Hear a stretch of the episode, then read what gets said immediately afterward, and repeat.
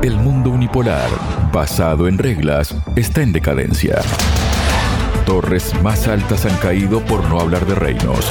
Ahora todos los caminos conducen a un nuevo mundo multipolar, libre de imposiciones imperialistas. En ajedrez de geopolítica analizamos todos estos movimientos. La Corte Internacional de Justicia de La Haya tomó el viernes la primera decisión sobre la demanda presentada por Sudáfrica contra Israel por crímenes de genocidio contra los palestinos en la franja de Gaza. Para hablar sobre este tema, estoy junto al analista internacional y periodista Pablo Jofre Leal. Pablo, bienvenido a Radio Sputnik. ¿Cómo estás? Muchas gracias por la llamada. Muchísimas gracias a ti, Pablo. En su veredicto, la Corte ordenó a Israel que tome todas las medidas posibles para prevenir el genocidio en Gaza. Además, dictaminó que el país hebreo debe prevenir y castigar casos de incitación directa al genocidio en el enclave palestino. Dentro de un mes Israel debe informar a la Corte sobre las acciones que está siguiendo para cumplir la decisión judicial según declaró la jueza Joan Donoghue, la presidenta, quien es la presidenta de la Corte, y declaró que Sudáfrica tiene derecho a presentar la demanda. De acuerdo a sus palabras, algunas acusaciones contra Israel están comprendidas en las disposiciones de la Convención para la Prevención y la Sanción del Delito de Genocidio. Uno lee esta decisión, ¿no? Se entera de esta decisión de la Corte Internacional de Justicia y enseguida no a todos, ¿no? Pero a muchos se nos va la cabeza a la decisión que tomó, por ejemplo, con el tema del conflicto en Ucrania y la decisión de la orden de arresto contra el presidente de Rusia, Vladimir Putin. Entonces, en base a, esta información, ¿no? Primero, a lo que decide respecto a Israel y lo demás, ¿qué nos puedes comentar, Pablo? Bueno, Javier, lo primero es lo vergonzoso que resulta este dictamen informativo más bien, ¿no? Eh, no es un dictamen resolutivo que te diga, mira, aquí se está cometiendo genocidio, Israel es responsable, culpable, por tanto debe tomar las medidas. No, para informar qué está haciendo para que no se cometan incitaciones al genocidio o que no se cometan acciones que puedan conducir a pensar que Israel está cometiendo un genocidio. Y la presentación de Sudáfrica es muy clara. La presentación del país africano refiere que se está cometiendo genocidio y las pruebas son evidentes. 27.000 asesinatos, 70.000 heridos, más de 10.000 personas bajo los escombros de las ciudades de Gaza destruidas, una narrativa del gobierno israelí absolutamente falsaria respecto a comenzar diciendo que querían rescatar a sus rehenes y que solo la operación sería en el norte de la franja de Gaza, luego comienzan a expulsar a la población bajo el eufemismo de evacuar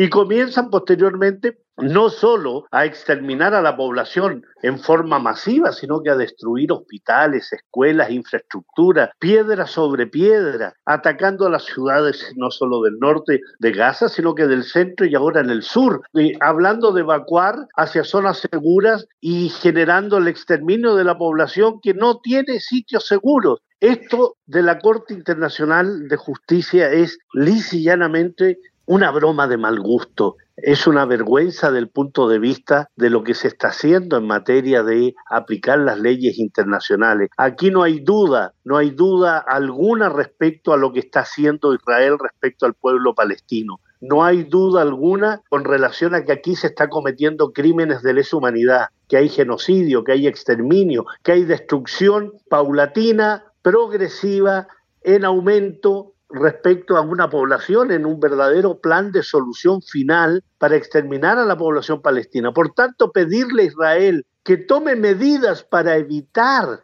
casi diciéndole para evitar la posibilidad de que se le acuse a usted de genocidio, así que presente pruebas sobre esto. ¿Qué más pruebas que los 10.000 niños asesinados? Aquí lisa llanamente se está jugando con las leyes internacionales, pero además se está mostrando a la carta, ¿no, Pablo? Internacional. Son como leyes a la carta, son como leyes a la carta, parece al final, ¿no? Por supuesto, se está demostrando que efectivamente hay unos más iguales que otros, ¿no? Hay unos a los cuales se les da preferencia. Y cuando tú mencionas el tema del conflicto en Ucrania, es evidente que aquí nos encontramos precisamente ante una, ya ni siquiera una contradicción, sino que una desigualdad ante las leyes internacionales. A uno se le castiga de la forma que se le ha castigado a Rusia, incluso generando acciones contra el presidente Vladimir Putin, generando acusaciones a partir incluso de todo el desgarrar vestiduras de la Unión Europea, de Estados Unidos y otros, y cuando se trata de Israel, llanamente eh, se le dice, sabe, acciones para prevenir el genocidio. ¿Cómo se previene el genocidio? No mate más, no bombardee más, no use fósforo blanco, no destruya las ciudades.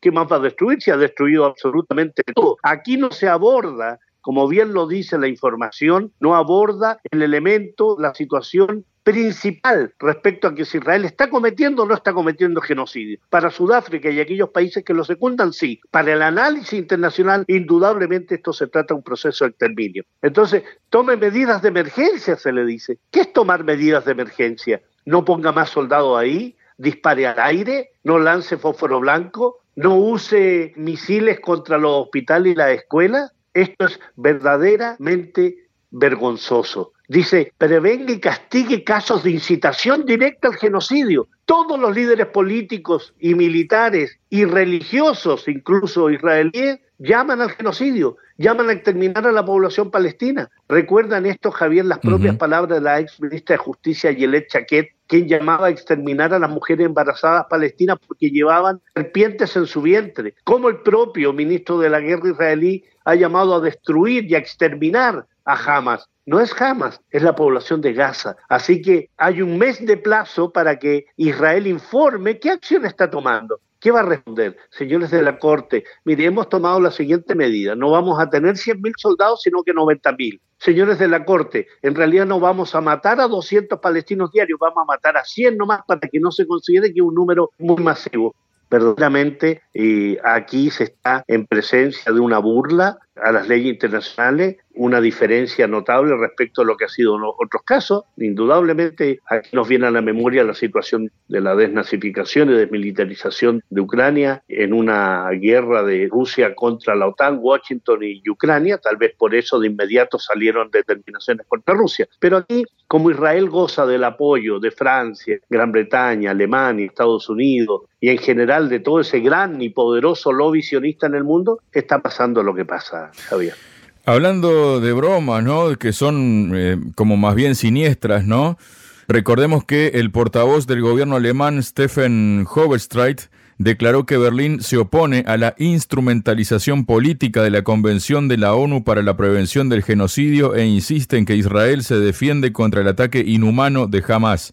Añadió que las acusaciones de Sudáfrica contra Tel Aviv no tienen fundamento, por lo cual Berlín tiene la intención de intervenir como una tercera parte durante la audiencia principal. Sumado esto al apoyo militar y económico de Alemania a Ucrania, ¿qué configura esto sobre el gobierno de Berlín, Pablo? Configura que nos encontramos frente a uno de los peores gobiernos que ha podido tener esa Alemania de posguerra. Y la situación política en Alemania, sus líderes políticos, representan simplemente la genuflexión ante Estados Unidos e Israel, representan la protección de esa hegemonía occidental que se quiere mantener en la zona, representan incluso un pensamiento absolutamente propio del nacionalsocialismo, apoyar el exterminio de los pueblos y apoyarlo de la manera que lo apoya Alemania. No solo lo apoya enviando armas a Israel, sino que también enviando armas a Ucrania. Es decir, Alemania está apoyando hoy todas las causas absolutamente más inverosímiles, más criminales, más violadoras del derecho internacional que aquellas que te menciono. Alemania se ha convertido simplemente en un títere, en un pelele, en un cervatillo de Estados Unidos y del resto de la Unión Europea representada claramente por esta organización del Tratado del Atlántico Norte que se ha dedicado todos estos años simplemente a ejecutar acciones de invasiones, desestabilización y agresiones contra los países. Lo ha hecho con Libia, ha participado activamente en la desestabilización de Rusia, apoya en este momento al régimen genocida israelí. Por tanto, a mí no me extrañan las declaraciones de las autoridades alemanas porque se han convertido simplemente en un soporte financiero, militar, político e ideológico del sionismo. Esa crisis de conciencia alemana por haber sido el país donde el nacionalsocialismo exterminó a millones de seres humanos, incluyendo a creyentes judíos europeos, pero también a gitanos, pero también a personas con discapacidad mental, a prisioneros políticos, prisioneros de guerra, responsables de la muerte de 27 millones de soviéticos. Esa Alemania y su crisis de conciencia son lisa y llanamente una broma son una tragedia, son un drama para el pueblo palestino, por ejemplo. Son una broma en el sentido de decir que defiende Israel porque se está autodefendiendo de Hamas. Eso es ignorar la historia. Israel ataca a Palestina hace 75 años a la fecha. Alemania, ¿cuándo ha dado declaraciones de defensa al pueblo palestino? Le entrega armas a Ucrania, le entrega armas a Israel y no le entrega armas o no apoya decisiones políticas para favorecer a los verdaderos pueblos sometidos a la ocupación, a la colonización y el exterminio, como es el caso del pueblo palestino. Así que Alemania seguirá siendo simplemente un borreguillo de Estados Unidos y la OTAN y lo que demuestra esto es que Alemania hace mucho tiempo dejó de ser un paradigma, un referente desde el punto de vista de un país políticamente aceptable, moralmente aceptable y, éticamente con un camino claro hace muchos años. Alemania soy un remedo de aquello que quiso ser. Pablo, luego tenemos, por ejemplo, unas declaraciones que ha hecho Kim Dotcom, ¿no? Este empresario alemán neozelandés él eh, es un activista, ¿no? Como bien sabemos todos. Y el viernes acusó al presidente de Estados Unidos, Joe Biden, de iniciar alrededor del mundo guerras que mataron a cientos de miles de personas, llamándolo Genocide Joe, o sea, Genocide Joe, o sea, genocida Joe, ¿no? Joe genocidio mintió con Bush sobre las armas de destrucción masiva en Irak y murieron un millón de iraquíes. Joe genocidio le dijo a Ucrania que no hiciera la paz con Rusia y medio millón de ucranianos murieron. Joe genocidio podría haber parado el genocidio en Gaza, pero se convirtió en Joe genocidio. Ahora, guerra con Yemen, guerrea e Irán, escribió el empresario en su cuenta de X. ¿Qué nos comentas de estas palabras de, de Kim.com. Absolutamente acertada, Javier. Joe Biden, así como Donald Trump, así como Barack Obama y cualquiera de los presidentes de las administraciones que llevan a cabo el trabajo de administrar al régimen estadounidense, lo que han hecho es lisa y llanamente establecer una política de agresiones, de desestabilización, de invasiones y de exterminio de las poblaciones. Y basta nombrar los últimos 30 años, ¿no?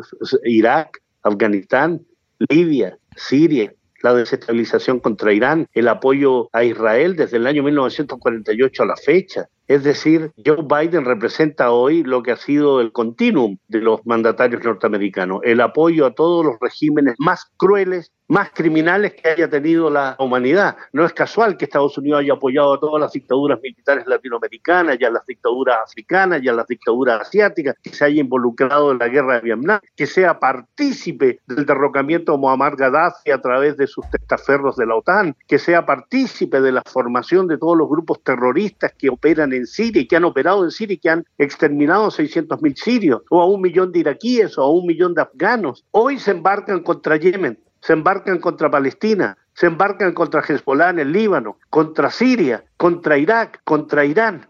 Es decir, Joe genocida es un nombre acertado para dar cuenta de este mandatario norteamericano que pretende ser reelecto frente a otro mandatario que también tiene sus propios bemoles como es Donald Trump. No hay posibilidad alguna de confiar en las administraciones norteamericanas que sean ese faro y ese referente democrático occidental con que nos han querido iluminar a lo largo de las décadas. Estados Unidos es un régimen político, militar, con un complejo militar industrial que define su política exterior tal como la define Israel, que simplemente amenaza al mundo, amenaza a nuestros pueblos, amenaza a la economía internacional. Y cuando tiene contendientes, entonces establece una política internacional mediática, económica, en todos los planos para presionar a estos países. Así lo hace con China, así lo hace con Rusia, así lo hace con Irán. Estados Unidos es hoy, con Joe Biden, simplemente un régimen exterminador que apoya a otros regímenes exterminadores como el caso de Israel. Joe Biden efectivamente ha mentido, como mintió George Bush respecto a Irak y las armas de destrucción masiva, como ha mentido respecto a Barack Obama de llevar adelante un plan de acuerdo integral de temas nucleares con Irán y finalmente no llevarlo a buen término y dejar de servir a la mesa a Donald Trump para que ese plan no se cumpliera en ninguna circunstancia, más aún, se intensificaran las sanciones contra Irán. Van más de 60 años de bloqueo contra Cuba, bloqueo contra Nicaragua, bloqueos contra Venezuela. Estamos hablando de una administración que se presenta al mundo de una forma y es lisa y llanamente una administración y gobiernos genocidas, exterminadores, que avalan el genocidio, que avalan el exterminio, que avalan la colonización, así como apoyan a Marruecos contra el pueblo saharaui. Por donde tú mires, Javier, Estados Unidos representa la sociedad, diría yo también, ¿eh? la sociedad que elige a estos presidentes una sociedad delirante, perversa, tanto como lo es la sociedad israelí. Pablo, luego tenemos un reporte del Washington Post, ¿no? Citando a fuentes familiarizadas con el asunto que dice que el presidente Joe Biden planea enviar al director de la CIA, ¿no? De la Agencia Central de Inteligencia, William Burns, a negociar un acuerdo entre Israel, el movimiento palestino Hamas, el cual incluye dos meses de cese al fuego a cambio de la liberación de todos los rehenes de la franja de Gaza. Según los funcionarios estadounidenses que hablaron bajo condición de anonimato, se espera que Burns se reúna en Europa con los jefes de inteligencia de Israel y Egipto, David Barnea y Abbas Kamel, respectivamente, así como con el primer ministro qatarí Mohamed bin Abdulrahman Al Thani. Bueno, ofrecen eso, ¿no? Eh, dos meses de, de cese al fuego, que se liberen los rehenes de la franja de Gaza y luego que, o sea, es como paramos dos meses, me lo devuelven y luego los, los reventamos o cómo, cómo se puede interpretar esto, Pablo. Así es, Así es, esa es la interpretación más certera. Tengamos dos meses de tregua, liberen a los rehenes y hacemos lo mismo que se hizo con los tres días de tregua anterior. Liberamos unos pocos rehenes de ambos lados y posteriormente, tal como lo declaró Benjamín Netanyahu y todo su ministerio de extremistas, eh, vamos a seguir la guerra porque esto no para hasta destruir a Hamas. Eso es, o sea, los palestinos no van a aceptar aquello. O sea, es el, el lobo cuidando a las ovejas, el diablo vendiendo cruces va a ir el jefe de la CIA a negociar con Hamas, Israel y los cataríes. No, no, esto es no desconcertante, ¿no? Es, absolutamente demencial. Es demencial que se envíe a aquellos que patrocinan estos crímenes a negociar una tregua. Y fíjate que solo el elemento central respecto a que una tregua para que liberen a los rehenes da cuenta de la mentalidad hegemónica y absolutamente sometida que tiene Estados Unidos respecto al sionismo. Porque hay más de 7.000 prisioneros palestinos en las cárceles israelíes antes del 7 de octubre del 2023. 7.000 niños, mujeres, hombres detenidos en detención administrativa por décadas. Ahí están, secuestrados hace años. ¿No se va a discutir sobre eso? ¿No se va a discutir sobre el retiro de todas las tropas ocupantes de Cisjordania, de los asentamientos con colonos sionistas en Cisjordania, de terminar el bloqueo contra Gaza del año 2006 a la fecha? O sea, si eso no se discute, la sangre derramada por los palestinos lisa y llanamente es estéril y eso no lo van a aceptar. El 7 de octubre del 2023 marca un punto de inflexión muy importante y eso es que no se acepta nada que no sea definitivamente avanzar hacia la autodeterminación palestina. Y en ese plano indudablemente los movimientos de resistencia, Hamas, la yihad islámica, la guarida del león, aquellos grupos que operan también en Cisjordania, están convencidos de ello. El gran problema lo representa la Autoridad Nacional Palestina dirigida por Mahmoud Abbas. Pero Abbas no está peleando por la autodeterminación de Palestina. Abbas es lisa y llanamente el que coordina acciones de seguridad con el ocupante. No participa de esta defensa de Palestina ante el ocupante sionista. Así que en ese plano, claro, no pueden conversar con la Autoridad Nacional Palestina porque no tiene, no tiene velas en este entierro, no tiene, como decimos en América Latina, pito que tocar, ¿no? Porque aquí hay que negociar con los movimientos de resistencia y los movimientos de resistencia han sido muy claros. Han entregado 27 mil gazatíes, 700 cisjordanos, miles y miles de heridos, destrucción de sus ciudades. ¿Para qué? ¿Para negociar dos meses de tregua para liberar a unos rehenes israelíes? No, no, no. No, no tiene futuro esa visita al señor de la CIA, que mejor vaya a Tel Aviv, se junte con su amigo y ahí vea qué puede generar, ¿no? Esto me recuerda indudablemente el propio apellido del director de la CIA, William Burns, me recuerda a ese personaje de los Simpsons que tanto gustan los norteamericanos, el señor Burns, respecto a considerar a los otros con menosprecio, como basura, y lisa y llanamente tratar de ganar ventajas para sus intereses. Ese es el Burns, ganar ventaja para los intereses de Estados Unidos, su socio israelí y no para el pueblo palestino. Muchas gracias, Pablo. Gracias a ti, Javier. Sputnik. Contamos lo que otros callan.